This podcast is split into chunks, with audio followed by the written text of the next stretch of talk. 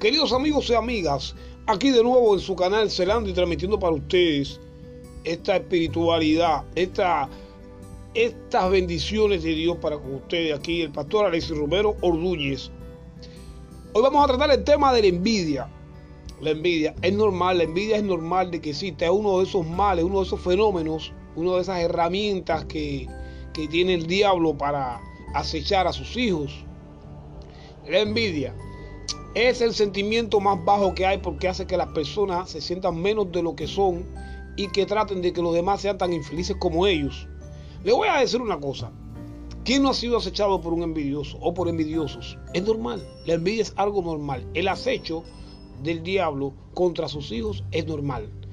Estamos en un mundo donde lo que predomina son los instrumentos del diablo. Lo que predomina son los hijos del diablo porque el que no es hijo de Dios es hijo del diablo. El envidioso logrará mortificar. El envidioso solo mortifica, pero realmente si usted se mantiene en Cristo, si usted se mantiene en Jesús, usted no va a tener ningún problema. La envidia es, es una mortificación, es un elemento que es que es algo que trata de mortificar al cristiano, que trata de, desear mal al cristiano, es algo que trata de perturbar, de quitarle la paz, de quitarle, de arrebatarle al cristiano los gozos del Espíritu Santo, entre los cuales tenemos la paz, tenemos el gozo.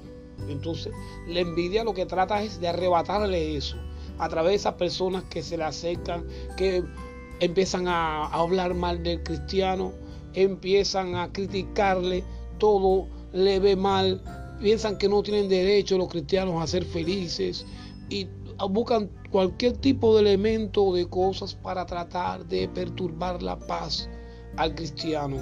Ante la envidia sencilla y llanamente es no hacer caso, no hacer caso, no enfadarse, no incomodarse, no hacer caso. El envidioso se va remordiendo dentro de sí mismo. La envidia le hace daño al que la siente, no a aquel que se la proyecta si no la toma en cuenta la vida de un cristiano tiene, el cristiano tiene que estar siempre preparado contra los envidiosos. El cristiano tiene que saber de que va a ser acechado, porque entre más busque de Dios, más el mundo te va a odiar. Y entonces el cristiano lo que tiene que hacer es aferrarse a Dios. En cada momento de dificultad es aferrarse a Dios. Es decir, Dios mío, tú estás conmigo y sé de que tú no vas a permitir que me falte la paz, que me falte el amor, que me falte ese gozo, esa espiritualidad no me puede faltar cuando algo malo te suceda, cuando un envidioso te aceche, usted por dentro, sinceramente dice, Dios mío, que no me quite la paz, que no me quite la tranquilidad. La envidia son ataques, son ataques del maligno que utiliza como herramienta a las personas que no creen en Dios. Y esos, inclusive, algunos pueden creer en Dios, pero con una fe muy débil y se dejan poseer por la envidia.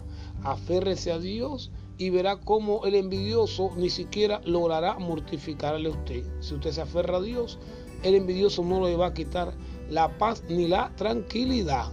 La envidia no es nada, la envidia son pequeñas piedras en el zapato que se desaparecen por sí solas, se desvanecen cuando usted dice, Dios mío, no deje que esa persona me quite la paz. Y no enfrente a los envidiosos, no le siga el juego, no le responda, no le conteste, entreténgase en otra cosa, trate de mantenerse fuera de su radar lo más que pueda. Trate de evadirlo, de evadirlo, de evadir a los envidiosos. Y por dentro reprenda esas actitudes, reprenda esos, esos demonios de envidia.